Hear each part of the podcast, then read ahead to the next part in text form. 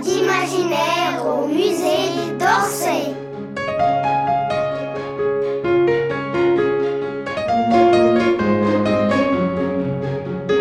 Le dîner de Madeleine un soir d'hiver.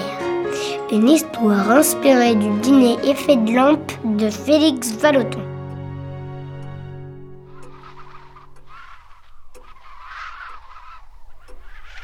J'entends le vent qui souffle au dehors et il a commencé à neiger dans la nuit. Maman vient de m'appeler pour le dîner. Je suis venue m'asseoir sagement dans la salle à manger.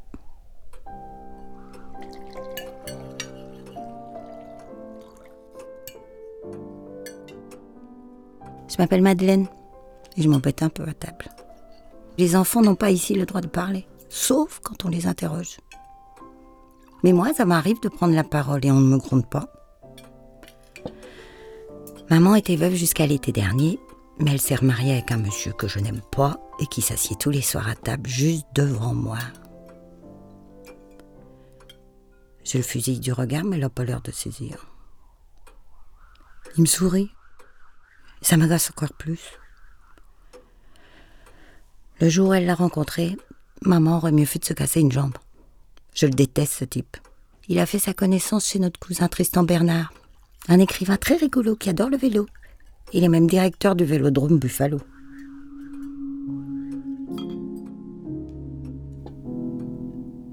Avec la lampe à pétrole qui éclaire la nappe blanche et l'obscurité de la pièce qui nous entoure, j'ai l'impression que nous sommes dans une petite arène de gladiateurs. Qui sera le vainqueur Moi, j'espère. Même si je suis la plus petite. Si maman savait tout ce qui me passe par la tête. Mais pourquoi s'est-elle remariée avec cet homme qui fait encore le joli cœur avec elle?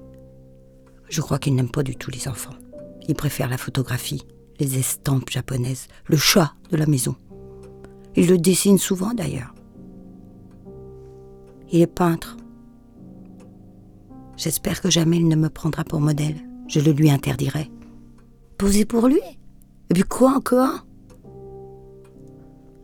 Mon beau-père dit que nous le fatiguons, que nous le dérangeons dans son travail. Il est assez bizarre, réservé et un peu moqueur parfois. Moi, je le trouve sinistre. Et pourtant, il s'appelle Félix, un prénom qui signifie heureux. D'ailleurs, nous habitons rue Beau Séjour, mais on devrait plutôt l'appeler rue de l'ennui. Heureusement que nous avons maman toujours joyeuse et si brillante, je l'adore.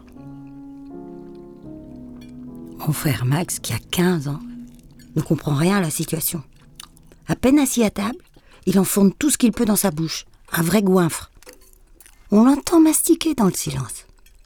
C'est un peu gênant.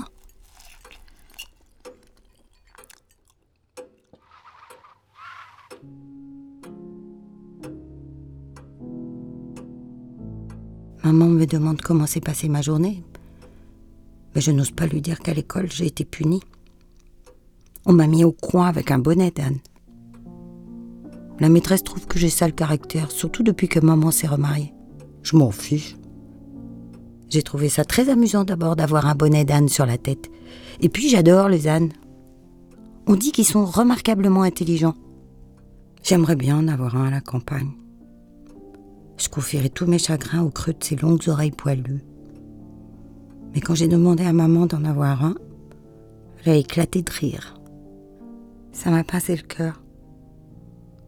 On pourrait lui offrir un poisson rouge, a dit mon beau-père, juste pour m'embêter, j'imagine. Je déteste les poissons rouges, j'ai dit, alors que ce n'est pas vrai du tout. Et puis le silence est retombé, mis à part le bruit de l'horloge et celui des mâchoires de Max. Il fait autant de bruit qu'une vache qui rumine. On se regarde souvent comme ça, en chien de faïence.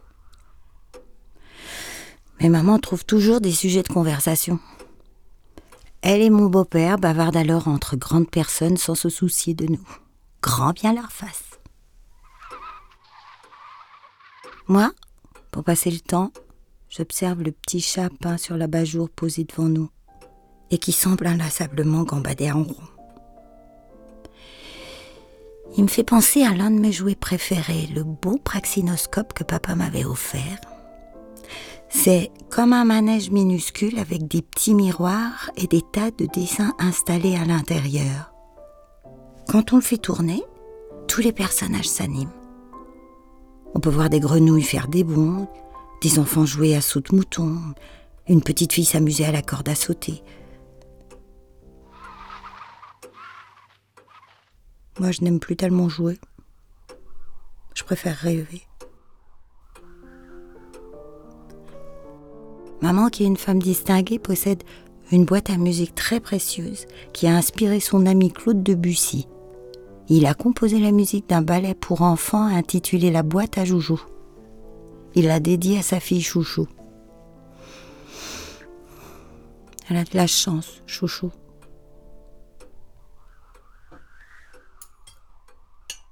La grande lampe sur la table m'arrange bien aussi pendant les dîners, parce qu'elle cache un peu mon beau-père, et souvent je m'amuse à m'installer de telle manière qu'il ne me voit plus du tout.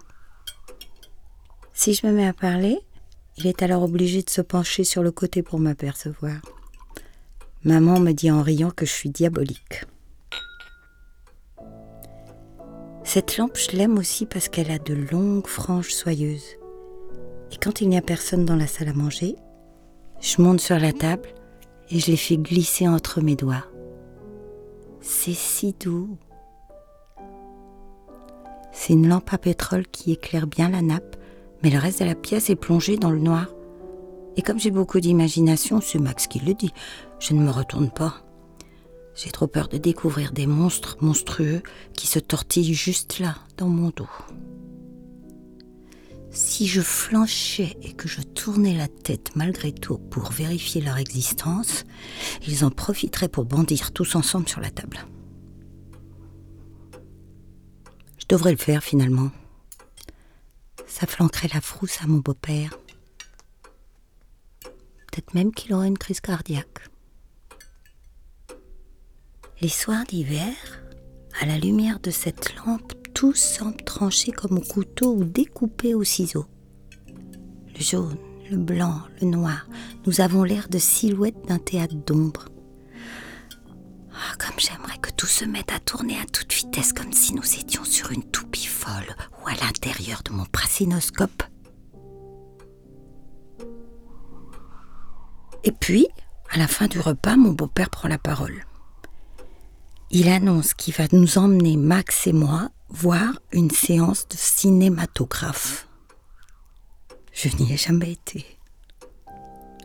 Alors Félix nous explique que nous allons voir le film de M. Georges Méliès et un autre de la première réalisatrice du monde, Madame Alice Guy, intitulé Les cambrioleurs.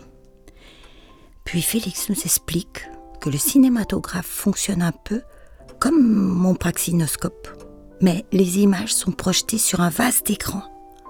On voit alors les personnages grandeur nature, marcher, bouger, sauter sur les toits, etc. J'en suis bouche bée. Max a même cessé de mastiquer. Il paraît, ajoute Félix, qu'il y a des effets spéciaux extraordinaires dans Cléopâtre. On y voit des profanateurs de tombeaux s'emparer de la momie de la pharaone. Mais tout à coup, elle surgit de la fumée tel un fantôme. Est-ce que c'est bien un spectacle pour les enfants s'inquiète maman. Oh, j'adore les histoires de fantômes et de momies, maman, dis-je en la regardant d'un air suppliant. D'ailleurs, avec ses beaux yeux noirs, je trouve que Madeleine ressemble à une petite pharaone, ajoute Félix. Je suis aux anges et très heureuse de ressembler à Cléopâtre. Je commence à voir Félix un autre œil. Et même je me dis, en mon fort intérieur, s'il veut me peindre, je ne m'y opposerai plus. Un jour peut-être, quelqu'un pourra admirer au mur d'un musée notre dîner de famille autour de la table, sous la lampe à petit chat.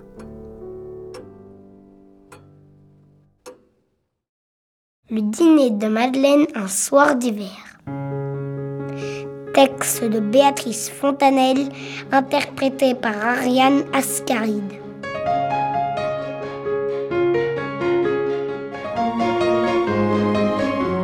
Coproduction Musée d'Orsay et création collective.